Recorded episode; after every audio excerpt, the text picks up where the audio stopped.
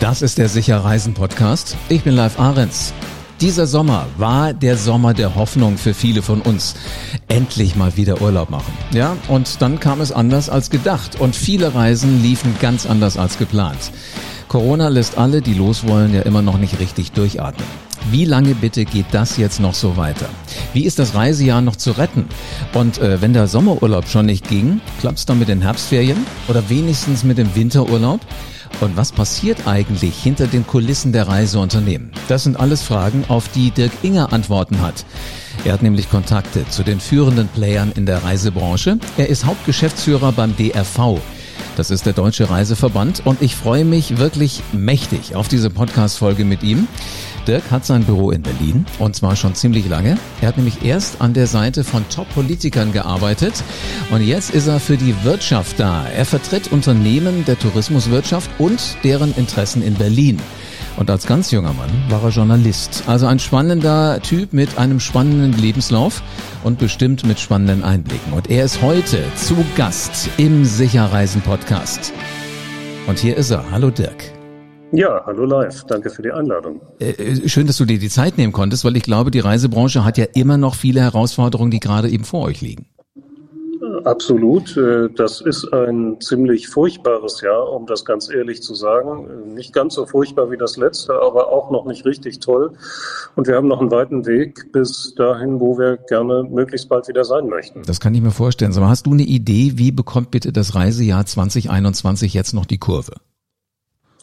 Naja, äh, Corona wird auch dieses Reisejahr massiv beeinflussen. Wir haben das schon erlebt. Die ersten fünf Monate ist gar nichts gegangen. Dann ging über den Sommer ein bisschen was. Wir hatten ein paar Wochen, da waren die Buchungen sogar etwas über den Zahlen von 2019.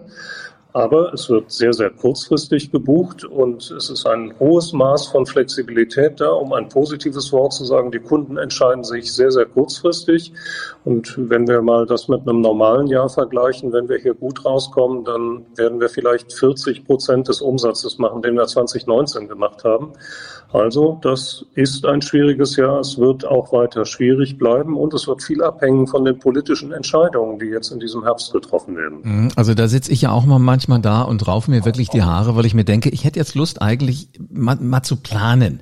Aber dann irgendwie, du weißt ja nie, was die sich alle wieder ausdenken, was man dann noch machen könnte. Ist es denn so, dass die Menschen äh, schon ihre Spardose, da wo, wo das Reisebudget drin ist, immer noch haben oder hat man die mittlerweile schon zur Seite gelegt?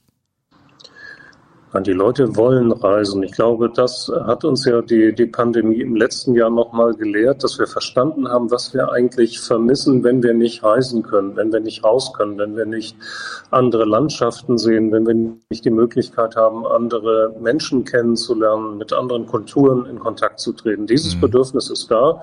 Das Sparschwein ist gefüllt. Wir alle hatten ja wenig Möglichkeiten, in der Pandemie Geld auszugeben, bedauerlicherweise oder vielleicht zum Glück. Das kann man nicht so genau sagen.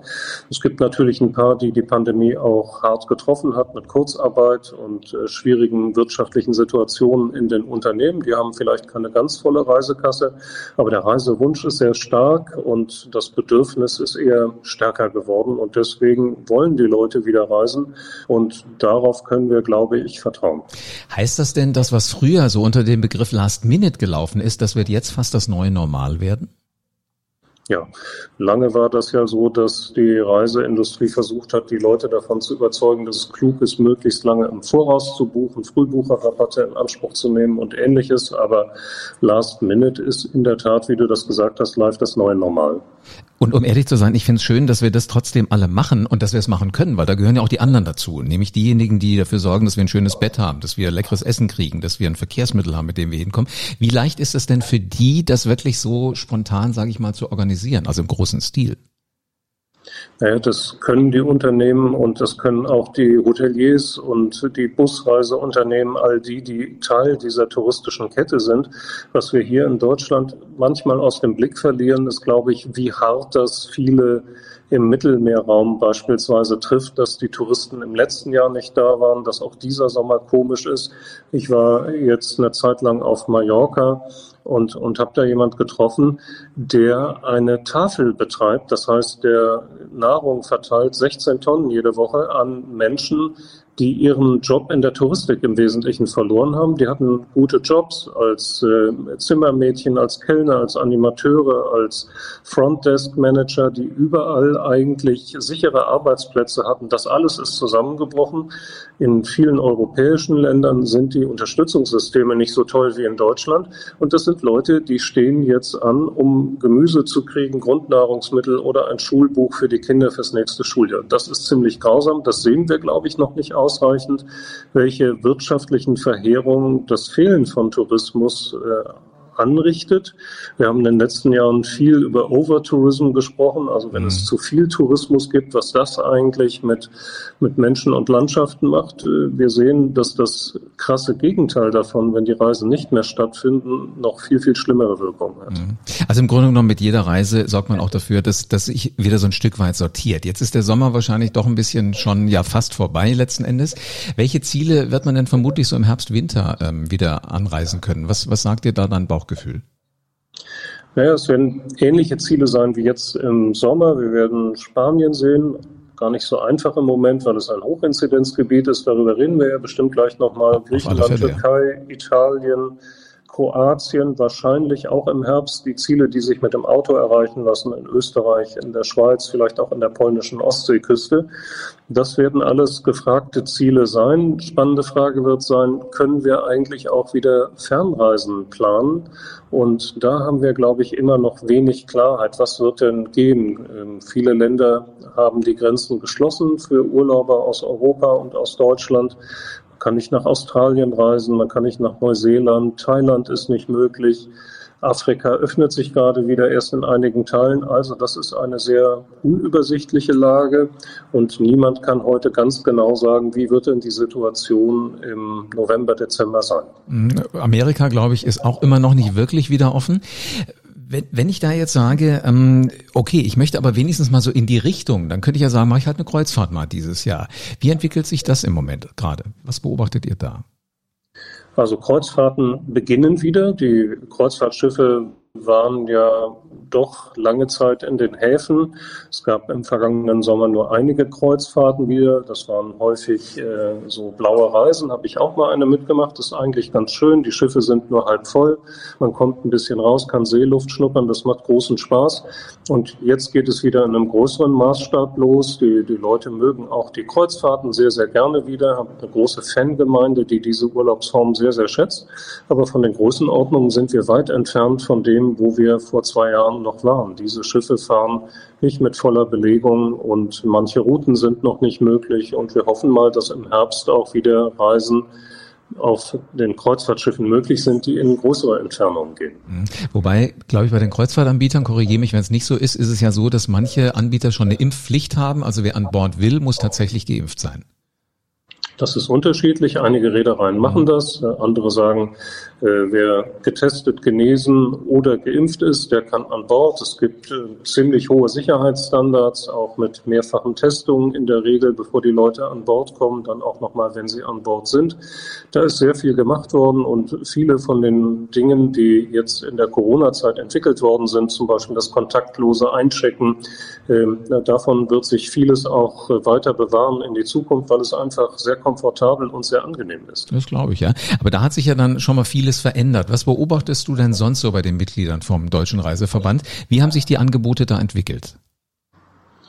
Die Angebote sind da, äh, aber es gibt natürlich eine Reihe von Unternehmen, die große Schwierigkeiten haben. Wir haben viel Kontakt mit Unternehmen, die spezialisiert sind auf das südliche Afrika, auf die, die ganze Region, in denen man Safaris macht, Länder wie Südafrika, Namibia, Kenia und so weiter. Und diese Länder waren mit einer dauerhaften Reisewarnung belegt, und zwar als Risikovariantengebiet eingestuft. Das heißt, dorthin durfte man gar nicht reisen. Und wenn man in diesen Ländern war und zurückkehren wollte nach Deutschland, dann musste man selbst geimpft in Quarantäne.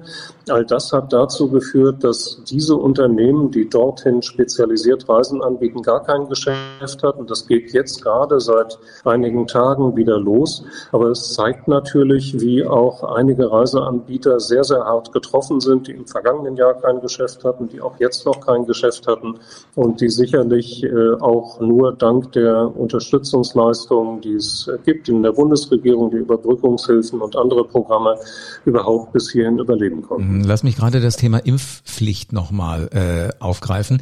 Erwartest du oder erwartet ihr als, als Reiseprofis, die ihr das beobachtet, so eine flächendeckende Impfpflicht, äh, die die Anbieter einfach fordern, Hotels, Airlines und so weiter? Ich glaube nicht, dass das ein, ein flächendeckender Standard wird. Einige werden das machen, andere werden das nicht machen. Was man aber ganz sicher sagen kann, wer geimpft ist und doppelt geimpft ist vor allen Dingen, der wird mehr Möglichkeiten haben zu reisen und auf weniger Barrieren treffen.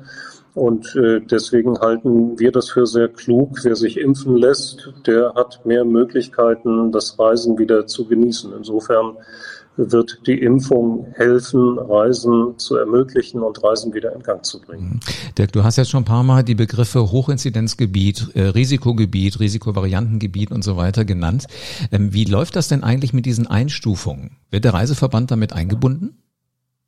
Wir sind da sehr dicht dran, haben sehr enge Drähte ins Auswärtige Amt, auch ins Gesundheitsministerium, ins Wirtschaftsministerium, ins Innenministerium. Da sind inzwischen ja ganz viele Ministerien beteiligt. Früher waren Reisehinweise ausschließlich eine Angelegenheit des Auswärtigen Amtes, waren auch keine politischen Entscheidungen im Übrigen, sondern sind von Fachbeamten entschieden worden. Die haben angeguckt, wo ist gefährlich, da besser nicht hinfahren. Da gab es Hinweise, gab es auch Abstufungen und nur in sehr, sehr wenigen Fällen Reise Reisewarnung. Das Instrument einer weltweiten Reisewarnung haben wir zum ersten Mal kennengelernt in der Pandemie. Mhm. Und seitdem sind die Reisehinweise unterliegen auch politischen Entscheidungen, weil viele Ministerien auf einmal daran beteiligt sind. Das macht das ganze System ziemlich kompliziert und äh, wir versuchen viele, viele Informationen zu geben in der gesamten Pandemie an diejenigen, die das entscheiden. Das sind Beamte, die sich zusammensetzen aus dem Robert Koch Institut, aus dem Gesundheitsministerium und aus dem Auswärtigen Amt und die ihre Entscheidungen in einem komplizierten Mechanismus auch rückkoppeln in äh, politische Ebenen. Und all das macht natürlich dieses ganze Regime der Reisehinweise, Reisewarnungen sehr viel komplizierter. Und manche Entscheidungen der Bundesregierung dazu sind sehr, sehr kurzfristig getroffen worden. Vielleicht sprechen wir da gleich noch drüber. Ja, wenn, wenn jetzt so diese Entscheidung demnächst äh, weit ab von der Politik getroffen würde in deinem Büro beim Deutschen Reiseverband, also wenn du die alleine treffen könntest und müsstest, was wären dann für dich wichtig? Ich glaube, das Wichtigste wäre Transparenz und Verlässlichkeit und ein angemessener Vorlauf. Was wir im Moment häufig erleben, ist, ich fahre irgendwo hin und während ich mich dort aufhalte, wird eine Entscheidung getroffen, die die Einstufung eines Landes oder einer Region, einer Destination verändert. Das ist etwas, was Urlauber nicht sehr schätzen. Ich fahre irgendwo hin, etwas ist nicht Risikogebiet, ich bin da, plötzlich wird es Risikogebiet oder das Risikogebiet ist abgeschafft worden, es wird Hochinzidenzgebiet und dann ändern sich auf einmal für mich Regeln, wenn ich mhm. zurückreise. Ich muss möglicherweise in Quarantäne gehen. Ähm, Schwierigkeiten bestehen bei Familien, die mit Kindern reisen. Kinder können noch nicht geimpft werden unter zwölf Jahren und, und, und ganz viele Schwierigkeiten. Niemand möchte gerne irgendwo hinreisen und plötzlich ändern sich die Regeln. Ich komme zurück und muss in Quarantäne. Das ist etwas, was äh, Reisen stark behindert und was nicht dazu beiträgt, sich für eine Reise zu entscheiden. Das glaube ich. Ähm, sag mal, ist das, was der, was der äh, Reisende da eigentlich erwartet, äh, auch von der Politik, äh, das Gleiche, was auch die Reisebranche von der Politik erwartet, oder welche Unterschiede gibt es da? Ich glaube, das ist ziemlich deckungsgleich, was Reisende und Reisewirtschaft von der Politik erwarten an dieser Stelle. Und äh, wir sind ähm, dafür, dass wir Sicherheit in der Reisekette haben. Wir glauben aber, dass die politische Debatte an einigen Stellen falsch geführt wird. Organisierte Reisen sind nicht Treiber der Pandemie, behaupten nicht wir, sondern hat auch das Robert Koch Institut in einer Untersuchung festgestellt, also offizielle Auffassung einer Untersuchung aus dem Robert Koch Institut. Und wir müssen uns, glaube ich, von diesem Gedanken verabschieden, dass Reisen per se gefährlich ist. Das ist es nicht, sondern es hängt im Wesentlichen davon ab, wie wir uns verhalten. Wenn ich hier in Berlin sage, jetzt will ich aber abends mal richtig Party machen und, und guck mal, wie ich möglichst viele Leute im Park treffe und dann äh, viel Alkohol trinke und äh, tanze und es wird irgendwie eng und die Abstände sind nicht eingehalten und niemand ist getestet, dann ist das mit hoher Wahrscheinlichkeit gefährlich wenn ich mich im Urlaub äh, an einem Strand aufhalte mit, mit viel Platz und ansonsten spazieren gehe und wandern gehe und abends draußen in einem Restaurant sitze, ist das nicht gefährlicher, als irgendwo zu Hause zu sein. Und ich glaube, dass wir das trennen müssen. Im Moment wird politisch der Eindruck erweckt, ins Ausland zu reisen, Reisen per se, aber nochmal besonders ins Ausland zu reisen, das sei eine gefährliche Angelegenheit. Das sollte man unterlassen, vermeiden, um die Pandemie nicht anzutreiben. Das ist ehrlich gesagt Unsinn. Das ist eine politische Fata Morgana, die stimmt nicht und die sollte auch politisch nicht mehr erzählt werden. Ist auch schade drum, weil gerade so diese Vielschichtigkeit von Kulturen, mit denen man Kontakt hat, die macht uns ja eigentlich als Menschen auch aus. Ähm, Dirk, sag mal, äh, der DRV macht sich ja in Berlin und auch in Brüssel sowohl für Urlaubs- als auch für Geschäftsreisen stark. Ähm, also nicht nur auf innerdeutscher, sondern auch auf europäischer Ebene, auch international. Wann erwartest du denn zum Beispiel, viele Menschen reisen ja gerne in die Vereinigten Staaten von Amerika, dass es da wieder so eine Rückkehr Rückkehr zur Normalität gibt?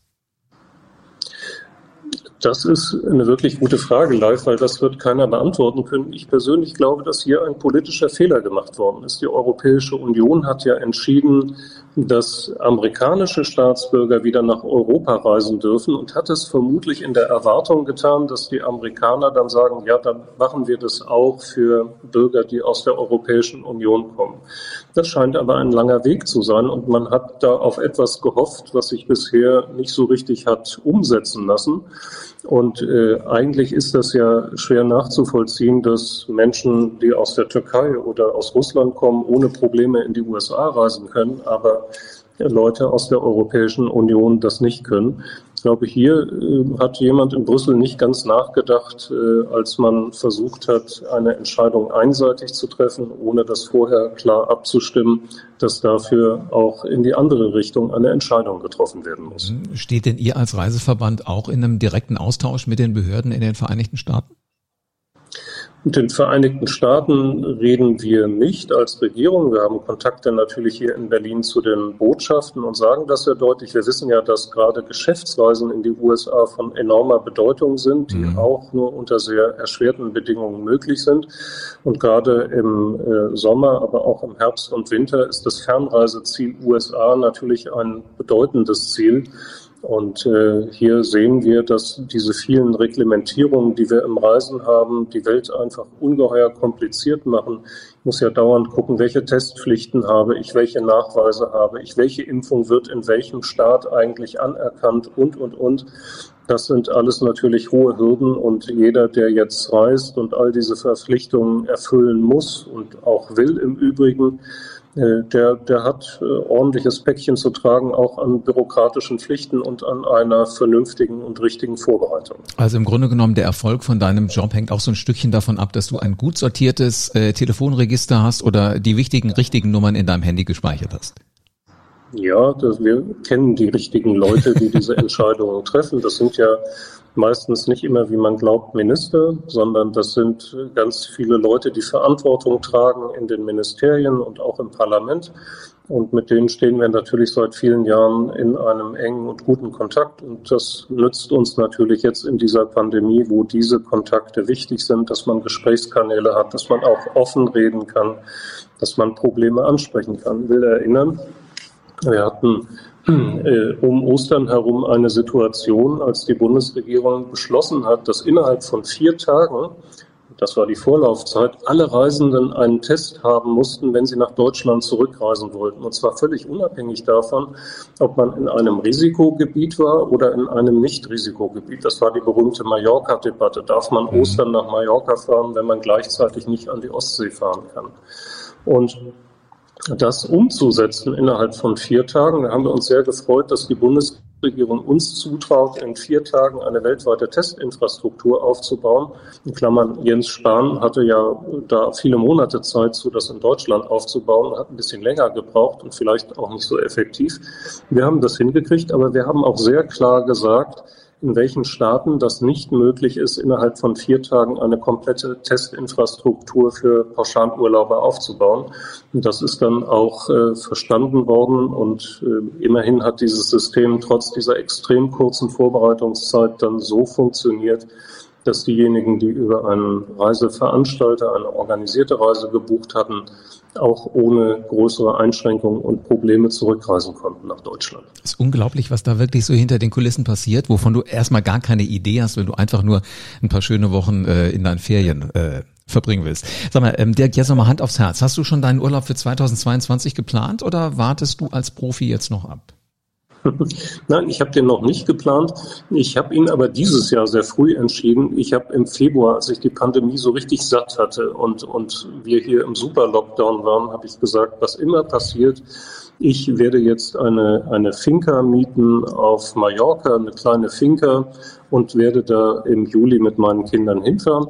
Und das war eine super Sache. Das hat mir auch ein bisschen gute Laune gegeben, gesagt, was immer auch passiert, im Sommer werde ich nach Mallorca fahren und äh, selbst wenn da die Werte hoch sein werden, in der Finca kann man immer Urlaub machen. Da geht man halt in den Supermarkt dann muss man selber kochen, kann vielleicht nicht ins Restaurant gehen. Und allein die Vorfreude auf, auf diesen Urlaub hat mir dann auch geholfen, das ein oder andere, was an dieser Pandemie schlechte Laune verursacht, dann in einen guten Gedanken umzudrehen. Das war ein schönes Schlusswort. Also einfach mal so der Nase nach auch ganz gerne reisen. Dirk Inger, Hauptgeschäftsführer vom Deutschen Reiseverband. Vielen Dank für deine Zeit und für die Einblicke hinter die Kulissen. Ja, danke, Live. Hat Spaß gemacht. Sehr schön. So, und jetzt äh, fangen wir mal wieder an mit dem Spaß machen. Also äh, haben wir gerade gehört, ähm, natürlich ist Reisen im Moment nicht ganz, ganz einfach, aber es gibt Mittel und Wege, wie man das alles hinkriegen kann. Und da werden ja wirklich alle unterstützt. Vor allen Dingen finde ich es wichtig zu hören, dass die Politiker auch immer mal heiße Tipps kriegen aus der Reiseindustrie und dann nicht nur alleine ihr Süppchen kochen. Das ist schon mal ziemlich wichtig. Und vor allen Dingen, dass Menschen wie Dirk auch die Telefonnummern von denen haben, mit denen man wirklich reden muss. Und wenn es der Botschaft der Vereinigten Staaten Staaten äh, der Botschafter in Berlin ist. Das ist doch wirklich wichtig zu hören. Und er macht auch Urlaub und sagt, dann nehme ich halt eine Finca. Finde ich eine schöne Vorstellung. Das könnte auch so nach meiner Nase gehen. Und übrigens, die, die uns hier unterstützen im Sicherreisen Podcast, das sind 2000 Profis, wo wir sämtliche Arten von Reisen kriegen können. Nämlich die Profis von Lufthansa City Center, die sitzen in 270 Reisebüros in Deutschland. Und einen Termin bei deinem ganz persönlichen Berater kannst du jetzt direkt buchen. Auch wenn du diesen Podcast mitten in der Nacht hörst mit LCC Meet Me. Ob du telefonieren willst, einen Videocall machen willst oder tatsächlich vorbeikommen willst im Reisebüro, du entscheidest einfach, was du magst. Und mit dem Shopfinder auf lcc.de findest du das nächste Büro in deiner Nähe. Wir haben dir alles verlinkt. Du findest das alles unten in den Show Notes. Und damit du für deine nächste Reise auf dem Laufenden bleibst und immer so schöne Hintergründe hörst, wie die, die Dirk Inger uns gerade verraten hat, abonniere diesen Podcast am besten jetzt und lass gerne eine 5-Sterne-Bewertung da. Und in diesem Sinne bleibt mir eigentlich nur noch zu sagen, gute Reise und äh, bis zur nächsten Folge vom Sicher Reisen Podcast.